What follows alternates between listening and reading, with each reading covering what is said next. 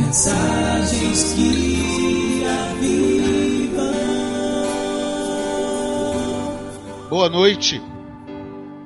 Graça e a paz do Senhor Jesus. Vamos abrir nossas Bíblias aí enquanto as crianças estão subindo. Mateus capítulo 6. Mateus capítulo 6. Eu quero falar nesta noite sobre a oração. Que é oração?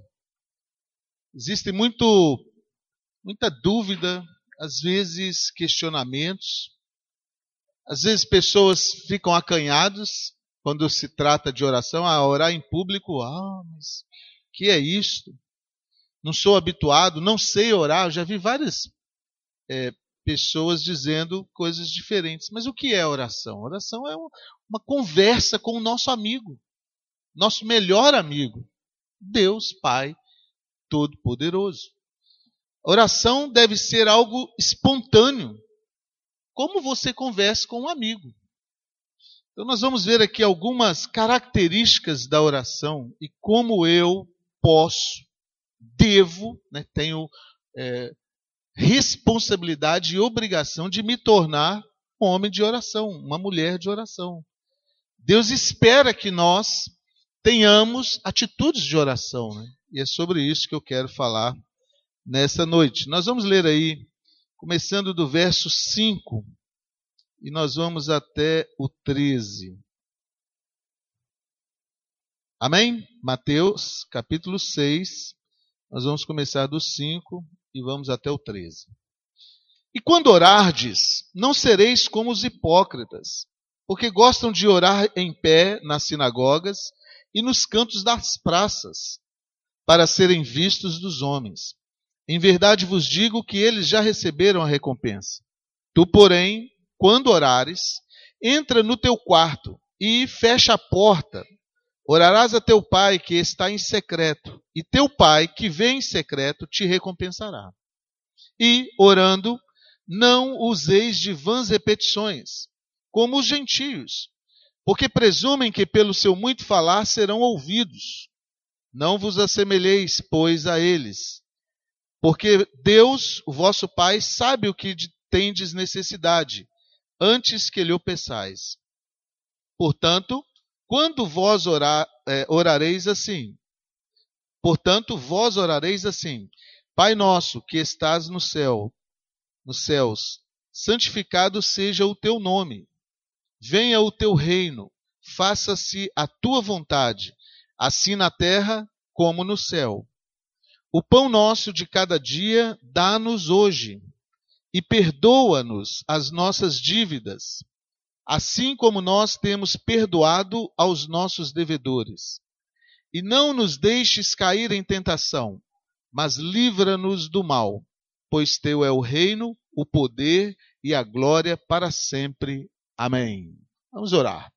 Senhor Deus, muito obrigado por essa palavra, por esse é, modelo que o Senhor nos deixou, Deus, para nós termos liberdade de falar com o Senhor. Muito obrigado, Deus, pelos uh, hinos que nós já cantamos a Ti, Senhor. Muito alegraram o nosso coração e temos certeza também que alegraram uh, o coração do Senhor, oh Deus, porque eu sei que o Senhor se compraz na oração dos, dos Teus filhos e no ajuntamento santo e nós queremos dizer para o Senhor: o Senhor é bem-vindo aqui neste lugar, Senhor. Toma o lugar de destaque, toma o lugar de eh, honra aqui em cada coração, cada mente, para a glória e para o louvor do Teu nome. Que cada pessoa saia daqui, ó Deus, aprendendo mais de ti, tendo aprendido mais de como se relacionar contigo, para a glória e para o louvor do teu nome. Amém. Quem aqui gosta de aquelas é, mensagens de som feitas com carrinho de som? Levanta a mão, deixa eu ver. Recebi aquelas. Uma pessoa. Tem mais alguém? Regina gosta também, tá vendo, gente? Aniversário dela. Não é todo mundo, mas algumas pessoas gostam. Agora, para esses que gostam, se eu mandar uma mensagem para você, todos os dias, a mesma mensagem, o que, que você iria dizer? Se a minha esposa fizesse isso comigo, primeira vez eu ia até. Bom, né? Mandou. Mas aí outro dia, no outro dia, no outro dia, no outro dia, que você ia dizer? A mesma mensagem.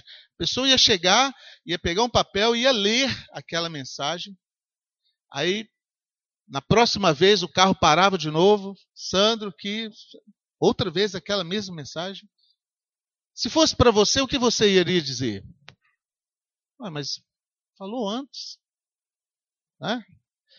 E se eu te dissesse que eu vou te mandar essa mensagem, uma de manhã, uma na hora do almoço e uma às seis horas? A mesma mensagem. O carro vai parar na sua porta, a pessoa vai falar no microfone, o bairro todo vai, ou pelo menos a sua rua, vai ouvir, e a dedicação minha, falou assim: olha, o Sandro está mandando essa mensagem para você, e aí a pessoa vai ler aquela mensagem, um texto mais ou menos como esse aqui. Meio-dia o carro encosta lá de novo, outra vez, som, todo mundo ouvindo. Talvez o primeiro dia a gente até tolere, mas o segundo, vai chegar no terceiro dia, gente, nós mesmos vamos ligar para o disco silêncio e falar assim, não, espera, ah, não deixa esse carro entrar mais nessa rua, não, porque eu já ouvi essa mensagem. Muitas vezes nós temos esse modelo de oração para nós fazermos isso, mas não é este o objetivo de Deus. Deus estava nos dando um modelo. Ele estava nos ensinando pela nossa própria dificuldade, é lógico, às vezes pela falta de relacionamento, pela falta de é, estar com Ele, pela falta de sabermos realmente nos relacionarmos com Deus, Ele nos deu um modelo, mas Ele não espera que você vai fazer isso repetidamente. Pelo contrário, é para nós seguirmos o modelo, é para nós fazermos cotidianamente. Mas do jeito como você falaria para o seu amado para sua amada, do jeito que você falaria para o seu melhor amigo. Outra coisa, está dizendo aqui no verso 5, olha, quando orardes, não sejas como os hipócritas, que gostam de orar em pés. Como que eram essas orações? Eles chegavam como um carro de som mesmo, já viu como um carro de som chega? para fazer uma mensagem, solta aqueles fogos, né? aí chama a atenção, fecha a rua, é, faz uma.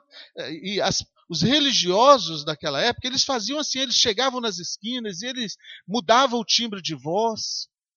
Quando nós vamos orar, nós não alteramos exatamente quem nós somos. Oh Deus, agora estamos entrando para a tua presença. Não, amados. De novo, vamos ao paralelo aqui. Se eu chegasse para conversar com você diante dos seus amigos e eu eh, tratasse com todo esse, oh, mas eu vim agora falar com você, iria achar estranho também. Você fala assim, mas por que, que ele está conversando desse jeito? Com um amigo, nós conversamos como um conversa com o outro. De fato, Paulo, ele fala que quando nós temos o Espírito de Deus, o nosso espírito pode reclinar ao Espírito de Deus e dizer: Aba Pai, que quer dizer paizinho. O relacionamento é de pai e filho, o relacionamento é de amor, é de amizade, é de é, algo gostoso, algo prazeroso. Eu não sei aqui, mas quem é pai vai entender o que eu estou falando. É, é, muito legal quando de repente você está assim, sem é, mesmo perceber, sem mesmo esperar, e de repente o seu filho chega e, e deita perto de você e te dá um bom dia, ou te dá um, um sorriso. É, é assim, a gente ganha o dia. Deus espera que nós cheguemos a Ele com essa mesma intimidade, com esse mesmo relacionamento, porque é um relacionamento de pai e filho. Ele não quer que nós chegamos para ele cheio de, como se nós estivéssemos atravessando uma diocese aqui, né, para a gente sair daqui e ir para uma outra odisseia, para a gente. Não. É para nós falarmos com Deus como nós falamos com os nossos amigos, com os nossos melhores amigos. Não é para nós usarmos dessas, é, esses aparatos todos para chegarmos na presença de Deus. E ele fala: olha, quando você orar a mim, Pode orar em secreto, você não precisa fazer a oração para as outras pessoas verem. Não é errado, e aqui de vez em quando a gente fala, né, Fulano, ora, e você pode orar em público, você pode falar com Deus, você não deve se envergonhar de Deus ao orar a Ele em público. Mas também nós não fazemos isso para, aparecer, olha como que o pastor é um homem de fé, olha como que ele está orando. Não, esse não é o objetivo. O objetivo é nós conversarmos com Deus. E como nós fazemos aqui em público, né, vamos orar pelas crianças. Alguém vai e intercede pela aula dela. Alguém, vamos orar pelo culto. Alguém vai e ora específico. Vamos orar pelos enfermos. Alguém faz a oração específica sobre enfermidade. Nós podemos orar a Deus sobre qualquer coisa que Ele nos permite na Bíblia. Lógico, nós não vamos orar alguma coisa que está contrário à palavra de Deus, assim como você também vai achar estranho se o seu filho vier te pedir uma coisa que você sabe que vai fazer mal a ele. Você também não vai querer. Aí Jesus chega e ele fala assim: Olha, portanto, vós orareis assim. E aí ele começa a dar o modelo de oração para nós. Esse modelo ficou conhecido como uma oração e muitas vezes ele é praticado na íntegra. Mas não é exatamente isso que Cristo está nos mostrando. Cristo está nos mostrando como nós devemos orar e não assim essa, essas palavras você deve orar. Não é para eu repetir isso que está aqui. Até ontem uma pessoa me perguntou, mas é errado se a gente repetir o Pai Nosso? Se eu fizer como uma citação bíblica, como eu citaria o Salmo 1, ou o Salmo 23, ou o Salmo 91, não tem nada de errado nisso. Mas se eu fizer essa. É, é, ler esse texto ou recitar esse texto, esperando que isso aí vai resolver a minha relação com Deus, aí eu estou enganado. Porque, da mesma forma, se eu é, elaborar um poema muito lindo e falar ele para minha esposa, o primeiro dia é muito bom, o segundo dia, mas vai chegar uma hora que, mesmo no particular, ela vai falar assim: meu amor, você já falou isso várias vezes, você esqueceu? O que está acontecendo? É muito melhor eu falar eu te amo do que eu ficar repetindo aquelas mesmas palavras várias vezes. É muito melhor eu demonstrar no relacionamento cotidiano que aquelas palavras são verdadeiras. É isso que Jesus espera. Jesus espera que no nosso relacionamento com o Pai e com o nosso próximo, estas palavras aqui sejam achadas nas nossas decisões, no nosso dia a dia.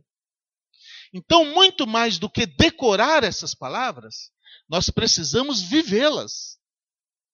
Porque não vai adiantar eu falar para minha esposa, meu amor, eu te amo, trazer flores para ela, pagar esse carro para parar na porta, se eu não estiver demonstrando com a minha vida, se eu estiver sendo é, desonesto com ela, se eu não estiver da mesma intensidade relacionando com ela, fazendo o melhor possível para ela. Quando o carro de som parar ali, ela vai. Pode parar, que esse rapaz não sabe nada e não faz nada disso, então não quero ouvir isso mais não.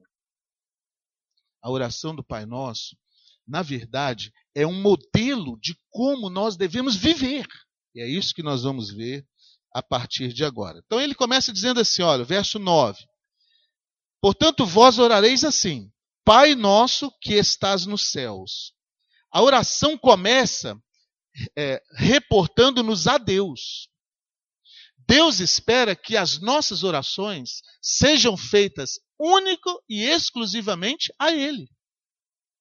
Começa dizendo, Pai nosso que estás nos céus, porque eu não posso usar nenhum outro intermediário, a não ser Cristo, o seu Filho. A Bíblia fala que nós temos um mediador entre nós e Deus, e este é Cristo Jesus, o Filho dele. A partir do momento em quando eu tenho que ir a uma pessoa para essa pessoa chegar a Deus, eu não estou fazendo a oração do Pai Nosso. Eu estou falando, Zoraia, fala ao Pai Nosso para mim que isso não vai valer. Se eu tiver que usar uma pessoa, um tio, um padrinho, um santo, uma pessoa que eu posso julgar que seja mais honesta do que eu, eu não estou digno de fazer a oração. Jesus está nos falando: quando você orar, você entra no seu quarto em secreto e você fala: Pai nosso que estás nos céus. A nossa oração tem que ir direto a Deus, não a outro, para que esse vá até Deus. Se de repente a minha mente está me acusando, e eu penso assim, porque essa é a ideia. Muitas pessoas que usam o intermediário, ele pensa assim: não, nós não podemos ir até Deus porque nós somos pecadores. Então eu devo começar, Pai nosso que estás no céu, perdoa os meus pecados. Pai, eu quero chegar diante do Senhor, mas a minha mente está me acusando. Seria como se eu ofendesse a minha esposa e depois eu chegasse com uma caixinha de bombom para ela. Antes daqueles bombons, eu deveria te falar, meu amor, me perdoe. Eu não agi correto com você daquele jeito, ou com qualquer pessoa que seja. Quando nós vamos orar, nós devemos falar, Pai nosso que estás nos céus. Para isto, o meu coração precisa reconhecer que Ele é o único Deus. Esse é o primeiro mandamento. único, único Deus. Não tem outro, meu amado. Em qualquer momento que eu vou a Deus por qualquer outro meio, Deus não vai se agradar. Eu vou te dar um exemplo. É porque às vezes a gente trata a oração como se fosse uma coisa mística, mas oração é como você se relaciona com uma pessoa querida. Vamos supor que eu briguei com a minha esposa e agora eu quero alguma coisa dela. E aqui em casa mora eu, ela, meu filho. Aí eu chego e falo para o Caleb, falo assim, Caleb, vai lá e fala para sua mãe que eu quero minha camisa, que eu vou pregar hoje à noite. Ela precisa passar a camisa para mim. Aí na hora que ele chega lá e fala assim, ah, interessante, fala para ele vir falar para mim. Ah, eu a ofendi, eu briguei com ela, e agora eu quero alguma coisa e eu mando recado. Tem lógica uma coisa dessa, meu amado? Você iria ficar satisfeito em ter um relacionamento com alguém que você ama, que você quer bem, dessas vias? Claro que não.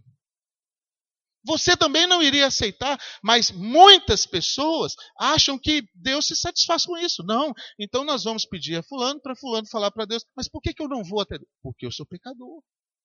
Então eu preciso resolver o problema do pecado. Para eu dizer Pai nosso que estás nos céus, eu preciso ter reverência a Ele, porque Ele é santo, santo, santo. Ele me criou, Ele está fazendo todo o possível para mim. E eu não posso chegar e falar, Pai nosso que estás nos céus, se realmente eu não tenho reverência, se eu realmente não tenho consciência de quem é Deus. Quando eu tenho essa consciência, quando isso realmente é, quando Ele é o meu Deus, o meu Senhor, o meu protetor, eu não tenho reservas, meu amado. Eu disciplino meu filho, às vezes quando ele precisa imediatamente, amados. Eu acho isso até é, é, muito interessante. Logo depois de discipliná-lo, ele vem, traz um brinquedo para mim e um brinquedo para ele. Deita no meu colo, pai, vamos brincar. Uma coisa tão natural. E eu acabei de discipliná-lo. Mas é porque eu disciplino ele, mostrando a ele por quê, como, porque ele está sendo disciplinado. Mas a amizade dele, ele não tem reservas, ele não fica chateadinho, ele não fica emudecido. Na mesma hora, ele é meu amigo. Nós somos amigos. E sabe de uma coisa? O nosso relacionamento com Deus precisa ser assim. Por isso Jesus falou: quem não se tornar como uma criança não pode ver o reino dos céus. É nessa simplicidade que nós temos que nos relacionar com Deus. Eu errei. Eu fiz algo realmente que Deus não se agrada. Mas Ele é o Pai que estás nos céus. E eu preciso chegar até Ele. Eu não posso usar intermediários. Eu tenho que ir até Ele. E para eu ir até Ele, eu preciso reverenciá-lo como Ele merece. Segundo aspecto, olha, santificado seja o teu nome. Olha essa expressão. Meu amado, Deus nunca pecou. Nele não há dolo algum. Isso quer dizer, ele não tem nenhuma atitude que alguém pode dizer assim: ah, Deus não foi honesto comigo. Nunca. Em todo o tempo, Deus está fazendo o melhor possível para mim e para você. Como Jesus pede para nós orarmos, santificado seja o nome, o teu nome.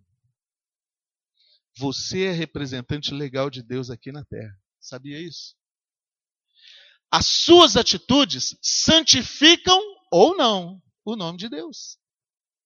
Aquilo que nós fazemos na terra, por causa da imagem que nós tra trazemos dele, nós somos imagem e semelhança de Deus. As suas atitudes estão santificando ou difamando o nome de Deus aqui na terra. Quando eu oro, santificado seja o teu nome, eu não estou pedindo para Deus ser santo, porque isso ele é. Eu estou pedindo para que as minhas atitudes sejam santas. Eu devo olhar para mim. Também eu não devo olhar para Marilene e falar assim, não, Deus, santificado seja o teu nome, que a Marilene faça isso. E eu me eximo dessa obrigação. Absolutamente não. Santificado seja o nome dele na minha vida, na tua vida, nas minhas atitudes, nas tuas atitudes. Santificado seja o nome de Deus no meu relacionamento com o meu próximo. Talvez alguém pode dizer assim, e você já ouviu isso várias vezes. Né? Não, mas eu faço tudo para Deus corretamente. Joia? E para o seu próximo? Porque santificado seja o nome de Deus quando eu estou tratando com uma pessoa que está abaixo de mim, uma pessoa que está acima de mim. Quando eu estou tratando com uma pessoa mais velha, com uma pessoa mais nova, nestas atitudes eu tenho que santificar o nome de Deus. Santificado seja o nome de Deus, é eu colocar a minha vida à inteira disposição do nome de Deus. Quando você chega em algum lugar, meu amado, lembre-se, você está levando o Espírito de Deus. Tanto é que quando a pessoa se declara um homem de Deus e ela faz alguma coisa que é contrária à palavra de Deus, pode ser um ímpio, pode ser quem for. Opa, você está fazendo errado. É ou não é assim? Porque até o ímpio espera que você santifique o nome de Deus. E quando alguma coisa faz errado, eles são o primeiro a falar: Ó, oh, isso não deve fazer, não. Está errado. As minhas atitudes é com o meu viver. Então, quando nós orarmos, nós devemos lembrar que as minhas atitudes têm que santificar o nome de Deus. De fato, Jesus foi até mais longe. Ele disse: Olha, se você trouxer uma oferta ao altar e se lembrar que alguém tem alguma coisa contra você, Deixa a oferta. Vai lá, conserta com ele ou ela e depois venha fazer a oferta. Minha religiosidade, se não estiver atrelada à santificação do nome de Deus na minha vida, não serve para nada. Vai difamar o nome de Deus. E você já deve ter ouvido muito essa expressão, né? Ah lá, depois fala que é crente, ó, porque não está santificando o nome de Deus. O nome de Deus, ele não precisa de ser santificado por Deus, porque Deus é santo. Mas nós podemos santificar o nome dele, porque nós levamos o nome dele na nossa vida. Próximo, verso 10. Venha o teu reino, faça-se a, a tua vontade, assim na terra como no céu. Como você acha que é a vontade de Deus no céu?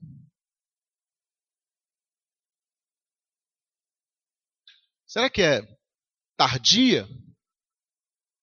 Faz isso. E aí espera mil anos para que aconteça? Claro que não.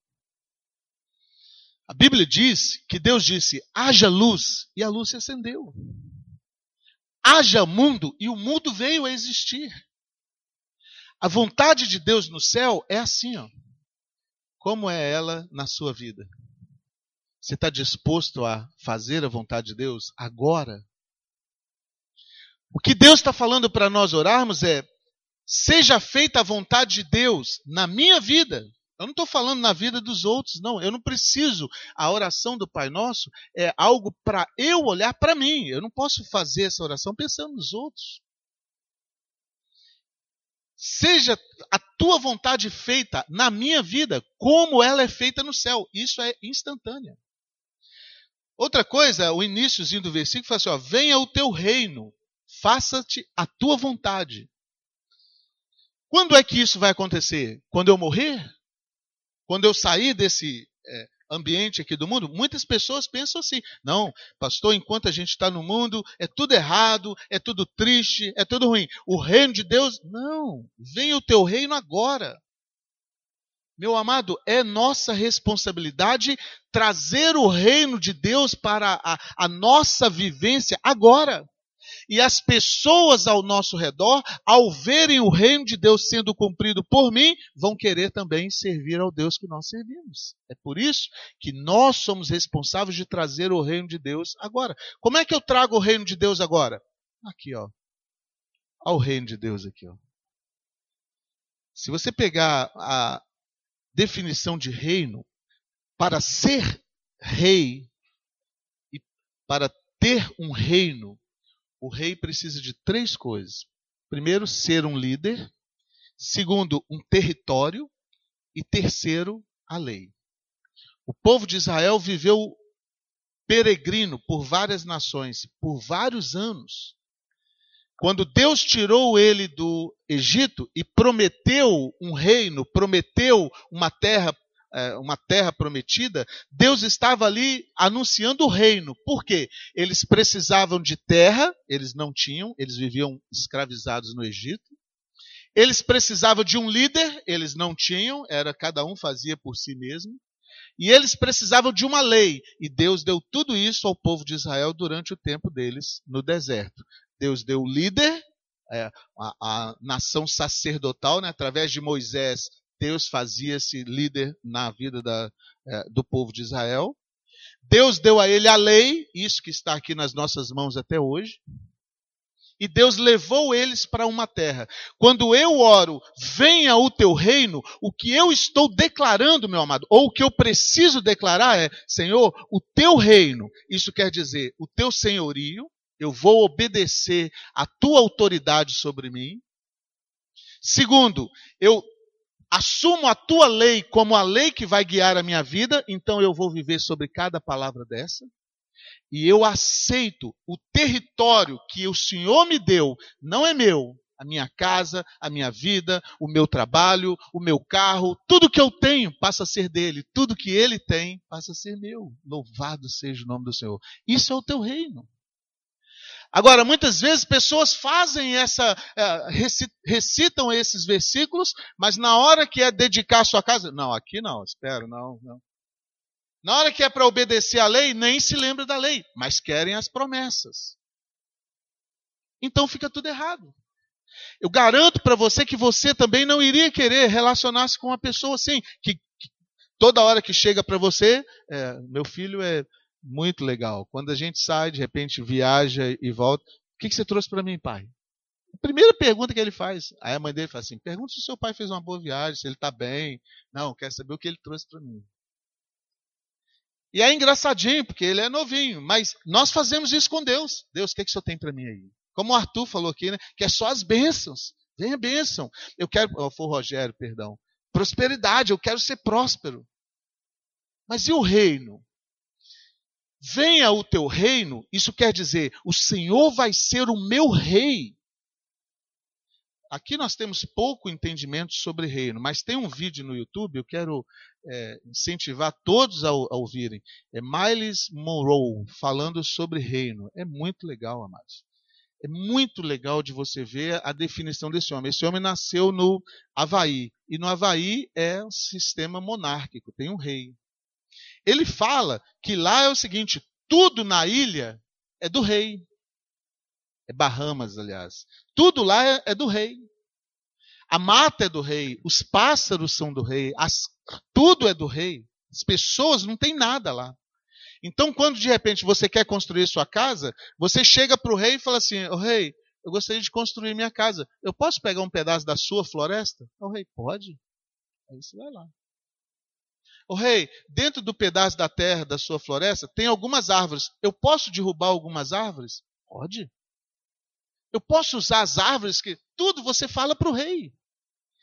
Esse é o relacionamento. E ele mostra o relacionamento que nós devemos ter com Deus, baseado naquilo que eles vivem lá na ilha. Eu posso usar essas árvores que eu estou derrubando para fazer a minha cabana? O rei pode, pode usar.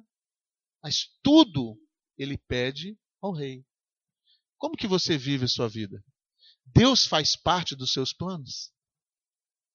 Você consulta Deus quando você vai comprar, vender, negociar, quando você vai, ou você sai fazendo e depois pede que Deus pague a conta.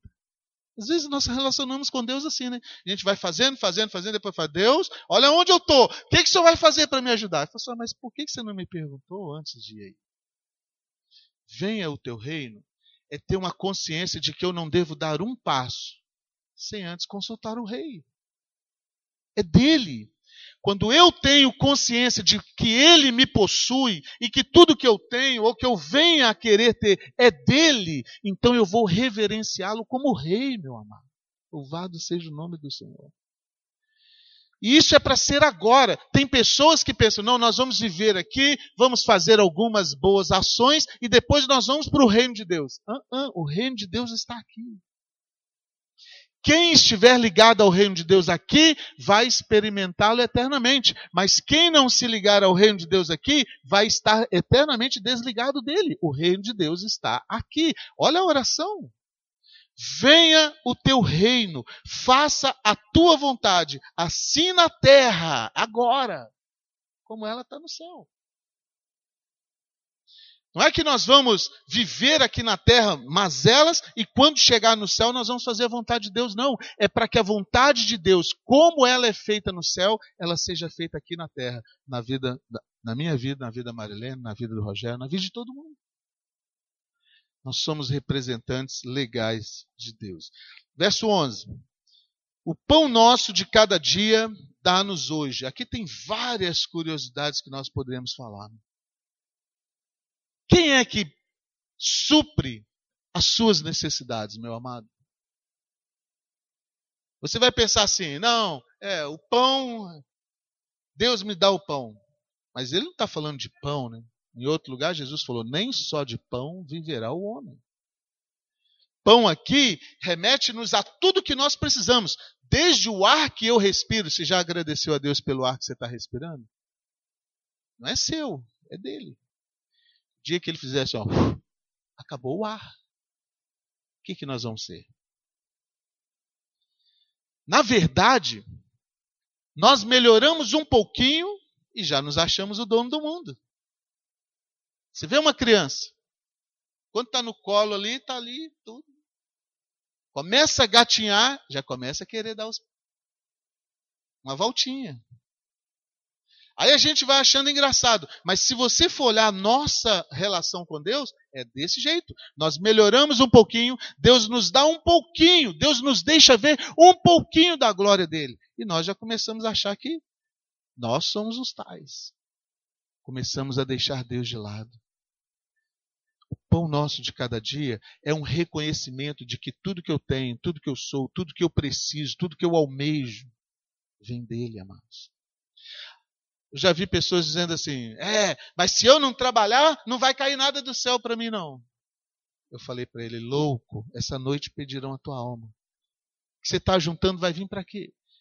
O que, que você vai fazer? Salmo 127 fala assim: Aos seus amados ele dá enquanto dormem. Ele fala: Inútil vos será levantar de madrugada, repousar tarde, comer o pão de dores que tão penosamente granjeastes aos seus amados ele dá enquanto dormem. O louco está aí para a rua fora fazendo, comprando, nem pergunta a Deus. Ele não tem, não presta nenhuma obediência a Deus. Ele vai fazendo. Aqueles que temem ao Senhor, fica lá, pergunta ao Senhor. A resposta vem até quando nós estamos dormindo, amados. De repente, quando você menos espera, mas Deus dá a graça. Às vezes alguém vem e faz uma maldade. Deus faz todas as coisas cooperar para o bem daqueles que eu amo. Aleluia. Eu estou lá tranquilo. É por isso que o Salmo 125 fala assim: o justo não teme más notícias. Mas pelo contrário, ele é como o monte Sião, ele está sempre firme, permanece inabalável, firme para sempre. De repente, pessoas vêm falando um monte de é, dificuldades e outras vêm realmente, literalmente, querendo fazer o mal para nós aos seus amados ele dá enquanto dormem. Pão nosso de cada dia, dá-nos hoje, é uma garantia de que nós vamos ter o pão. O povo de Israel viveu no deserto 40 anos. Todas as manhãs, menos aos sábados, eles saíam e colhiam umas sementes junto com o orvalho. Quando o orvalho era aquecido pelo sol e evaporava, as sementes também evaporavam. O pão nosso de cada dia fala para nós que nós devemos buscar a Deus primeiro lugar do nosso dia. É cedo. Eu desafio aqui alguém que acorda, veste logo uma roupa, vai embora para a rua, fica correndo para baixo e para cima, não come nada durante o dia, 11 horas da noite chegava assim: Deus, o pão nosso de cada dia me dá aí agora. É assim que você faz? Passa o dia inteiro com fome para lá, às 11 horas da noite, querer o pão? Claro que não. Hoje de manhã o Caleb acordou, pulou lá na nossa cama, quero café. Primeira coisa que ele pediu. Pão nosso de cada dia dá-nos hoje é porque a primeira coisa que nós devemos fazer é buscar o suprimento de Deus no meu dia, na minha vida. Quantas vezes você lembra de Deus antes de você tomar qualquer atitude dentro do seu dia? Quantas vezes você lembra de reportar a palavra de Deus antes de sair de casa, antes de fazer alguma coisa. É por isso que ele fala: o pão nosso cada dia dá-nos hoje. É logo quando nós queremos. Nós queremos suprir as nossas necessidades.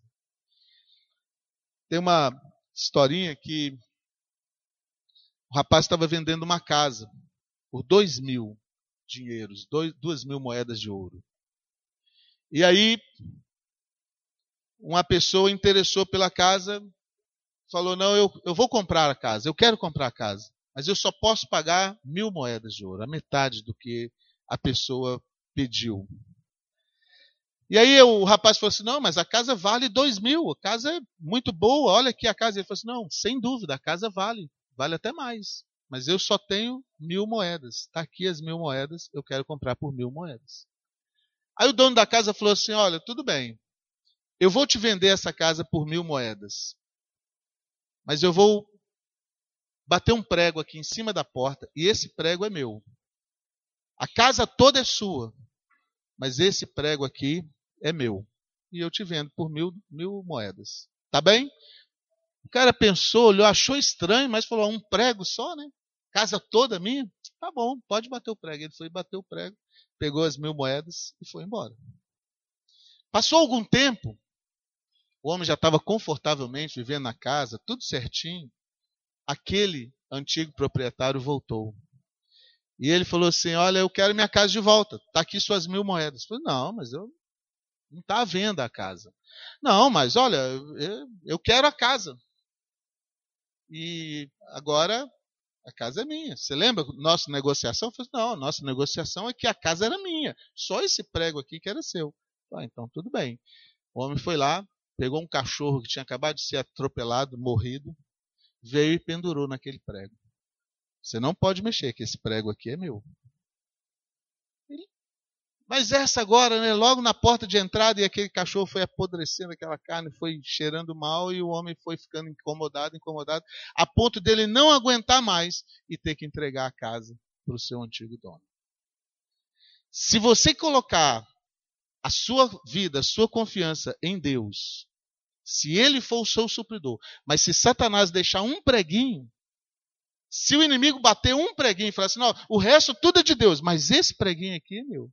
Uma hora ele vai vir e vai cobrar o seu preço.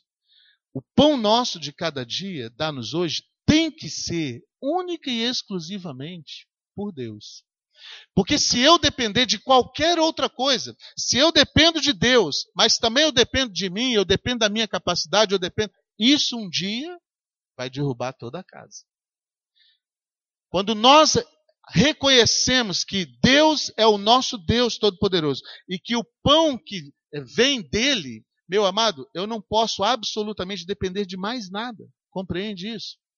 Deus tem que ser o único supridor das minhas necessidades. Se não for, uma hora ou outra, o antigo dono, aquele que nós pertencíamos antes de colocar Deus sobre todas as nossas coisas, vai vir cobrar o seu preço.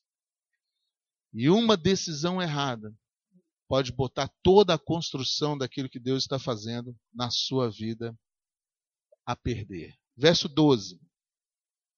Perdoa-nos as nossas dívidas, assim como nós temos perdoado aos nossos devedores. De todos os versos do Pai Nosso, talvez esse seja o mais difícil para algumas pessoas. Eu já vi pessoas conversando que na hora que chega isso aqui, pula. Perdoa-nos as nossas dívidas, da mesma forma como eu tenho perdoado os nossos devedores. Isso não é para ser falado aleatoriamente, irmão. isso não é para ser rezado aleatoriamente. Sabe o que, que Deus está dizendo aqui?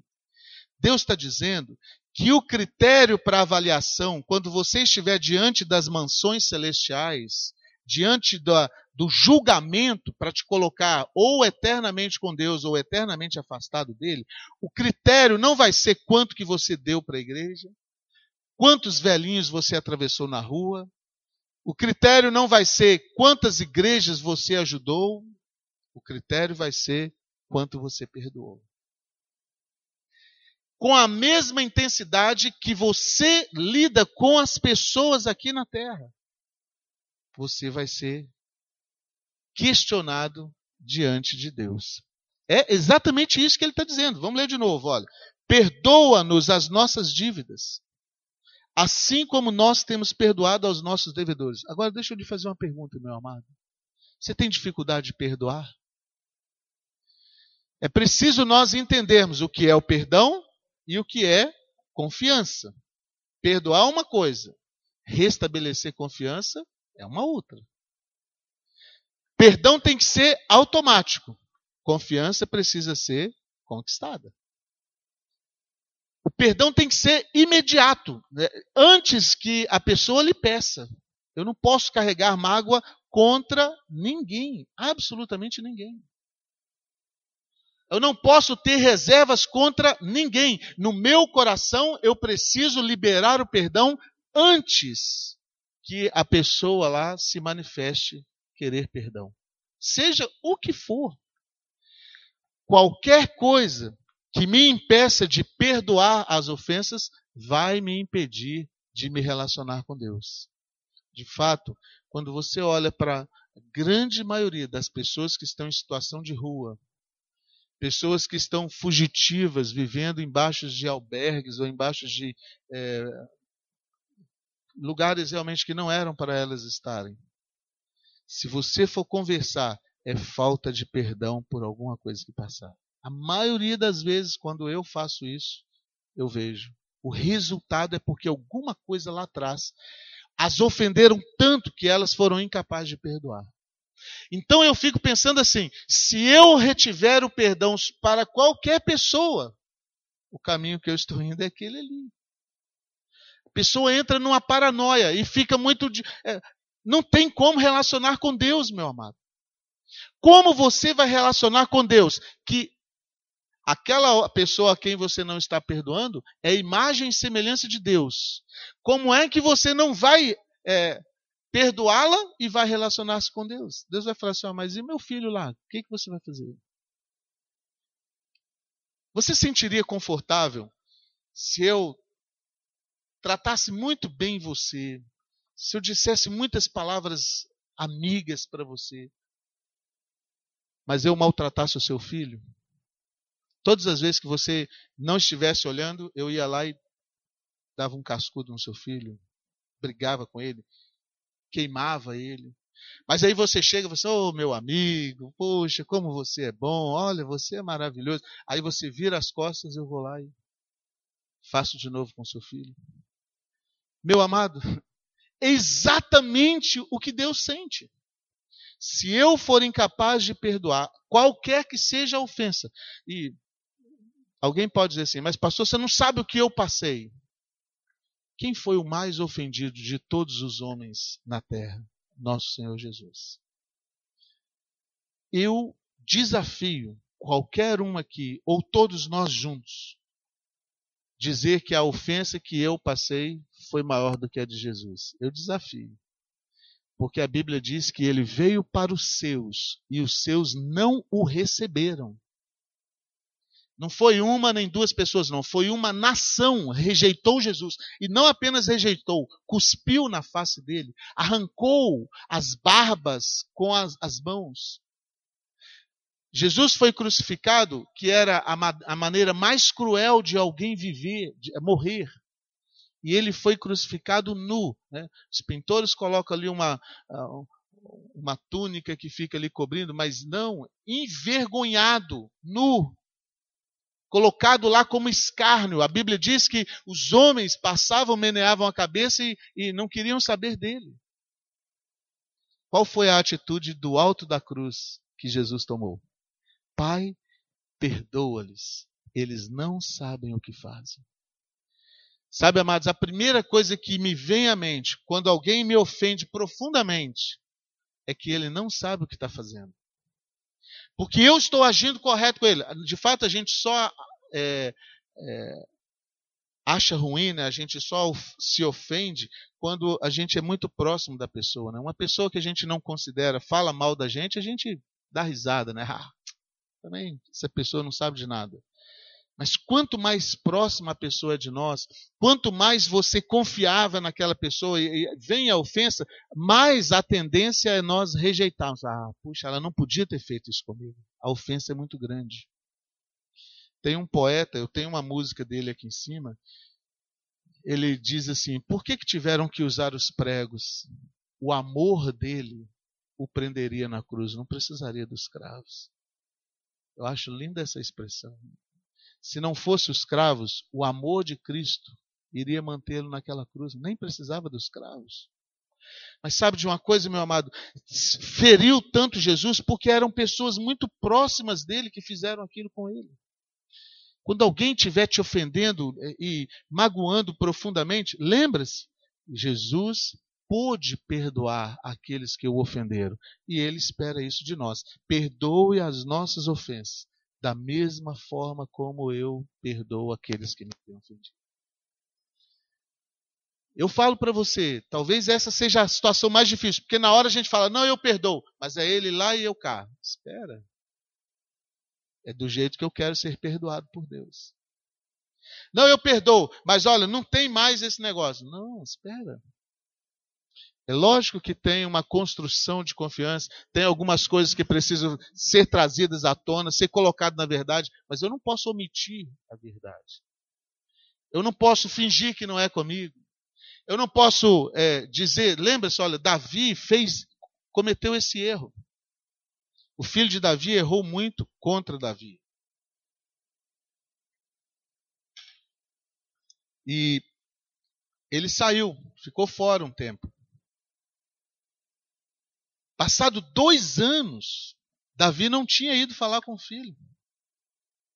Daí o, o filho chamando, o filho tentando falar com ele, mas o que esse filho tinha feito era muito, muito difícil para Davi. Mas Davi não foi lá conversar, não foi lá tratar. E problema, a gente não adianta fugir de problema. A gente precisa encarar o problema, seja ele qual for. Mas, pastor, você não sabe o que eu estou passando. Eu sei. Algumas coisas são muito difíceis. Nós fomos visitar uma vez uma pessoa que é religiosa. E a gente estava tentando reatar o casamento do genro dessa pessoa com a filha dele. E esse rapaz tinha feito alguma coisa que a gente nem sabe o que é, mas tinha ofendido muito o velho. E o velho estava muito, muito irado, mas muito irado. O velho nos tratou muitíssimo bem. Ele mora numa chácara, nos deu frutas de todas as qualidades, até nós falarmos o nome do genro. Quando eu mencionei o homem, o velho se transformou. Ele ficou muito irado. Eu nunca tinha visto uma pessoa tão zangada contra a outra daquele jeito. Ele se transformou. E aí eu, todos os argumentos que eu tentava usar, ele rebatia. Não, essa pessoa não, isso aí nunca mais. Ele chegou a dizer: pode vir Satanás aqui tomar a fruta que ele quiser aqui. Essa pessoa não. E ele era religioso, eu via símbolos religiosos na casa dele. Eu falei assim, mas o senhor é religioso, não é? O senhor, o senhor conhece o Pai Nosso? Ele falou, conheço. Vamos fazer o Pai Nosso, nós dois juntos aqui? Ele foi fazendo quando chegou nisso aqui. Quando eu falei, ele falou, eu não falo. Falei, mas o senhor não fala essa oração sempre? O senhor já não fez isso várias vezes? Já, mas ele não tem perdão. Aquele ali não tem perdão. Aquele ali vai para o inferno mesmo. E por mais que eu tentasse, por mais que eu é, eu tentei conversar com ele, ele foi duro e ele falou: não, esse para esse não tem perdão. Será que você quer realmente fazer essa oração do Pai Nosso, meu amado? Porque nós não podemos pular nada. Eu não posso querer o pão nosso de cada dia, mas quando chegar, perdoa as minhas ofensas como eu tenho que perdoar, eu pular.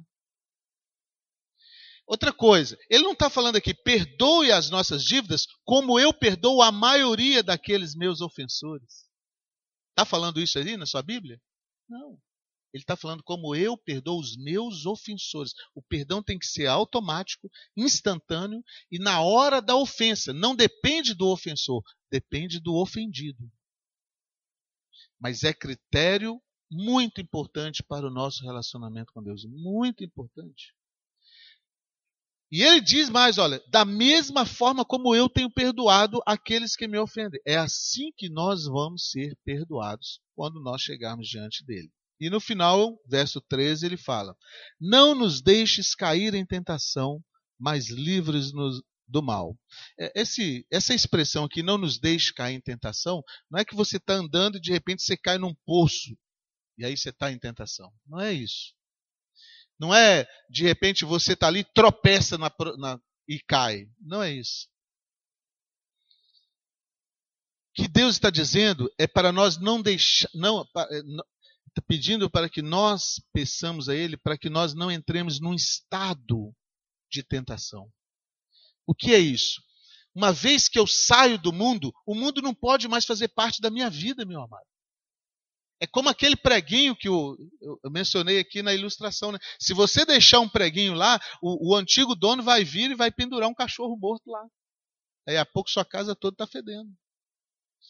Se você realmente está disposto a fazer essa oração e a assumir Deus como seu rei e você como integrante do reino, então ele está dizendo aqui que é, nós devemos realmente dizer para não cair no estado de ser tentado. Eu não posso nem querer voltar para aquela outra vida. Meu passado precisa ser, as pontes que me ligam com o passado precisam ser quebradas. O abismo que estava diante de mim, que me impedia de ir para Deus, agora tem que estar atrás de mim, que me impeça sair de Deus. Não é essa ilustração que nós temos? O pecado afasta-nos de Deus, cria um abismo. Jesus Cristo vem e faz essa é, a ponte que nos leva a Deus. Uma vez eu atravessei essa ponte, o abismo ficou para trás. Eu não posso mais retornar à, àquela prática antiga. Por isso que ele está falando, Pai, é, não nos deixe cair em tentação. Não é para nós cair no estado de ser tentado. Israel é, saiu do Egito e passou 40 anos tirando o Egito de dentro dele. Você olha os textos do, de Israel no Egito, eles estão sempre falando: ah, se nós tivéssemos aquelas cebolas do Egito, ah, se nós tivéssemos. Está sempre lembrando do passado. Olha para frente. Olha para o reino que está diante de você. Não olha atrás.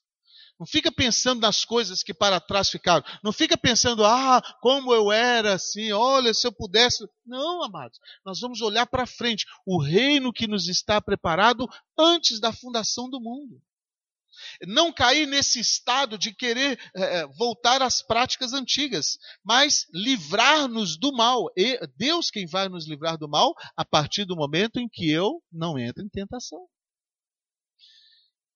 Muitas vezes eu já vi pessoas assim, ah, eu, a gente tem que fugir do pecado. Uh -uh, a gente tem que fugir da aparência do mal. É muito antes do pecado. Vamos supor que você sabe, você está em guerra. Essa é literalmente como nós estamos. Estamos em guerra. A partir do momento que nós fazemos parte do reino de Deus, nós travamos uma, uma guerra ferrenha com o reino das trevas.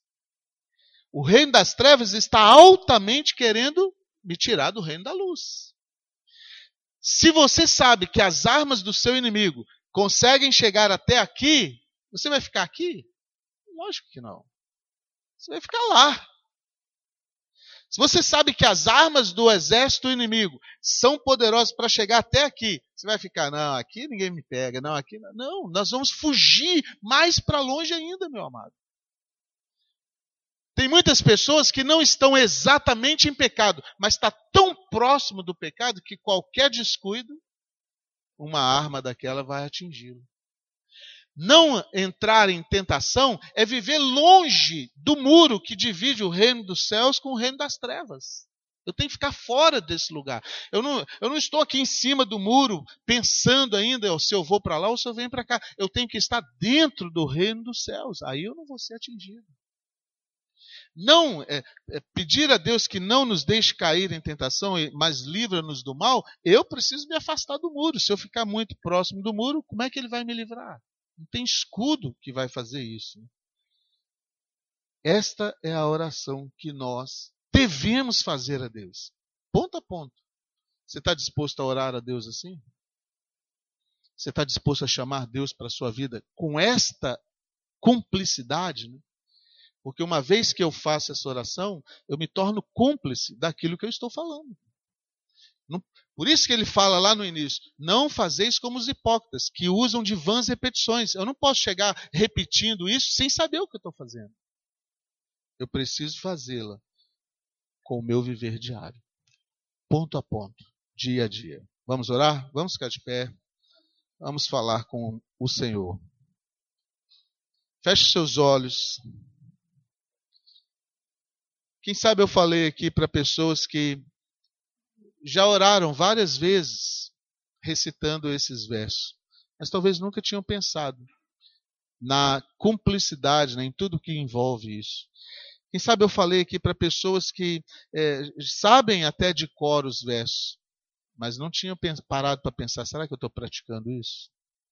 E se em alguns desses aspectos, ou se colocar Deus como reino, ou de santificação do nome, ou do perdão, ou da tentação, qualquer que seja, se você sente que realmente você pensa assim, puxa, eu falo, mas eu não estou agindo assim.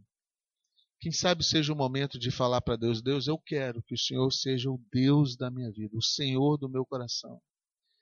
Quem sabe seja o momento de você falar assim: Deus, eu quero que esta oração seja muito mais do que meras palavras, mas sejam práticas na minha vida. Ajuda-me. Não é vergonha pedir isso para Deus, pedir ajuda para que Ele nos é, oriente em como cumprir isso na íntegra. Converse aí com o Espírito de Deus e fala: Senhor, eu quero obedecer integralmente a tua palavra. Começa entregando sua vida a Ele. Nós não precisamos de intermediário, nós não precisamos de ir a qualquer outra pessoa para chegar a Deus. Eu posso convidar Jesus para morar no meu coração. Senhor, entra no meu coração. Se tiver alguém que queira fazer essa oração comigo, fala para Deus aí, Senhor, eu quero. Eu quero que o Senhor habite no meu coração. Eu quero ser é, cidadão do teu reino. Não fazer parte mais deste reino, mas eu quero fazer parte do reino dos céus para a glória do teu nome. Vamos orar. Amado Deus, muito obrigado, Senhor, pela tua bondade. Porque não fomos nós que escolhemos o Senhor, mas o Senhor nos escolheu. O Senhor tem nos chamados para fazermos parte do reino dos céus. Deus.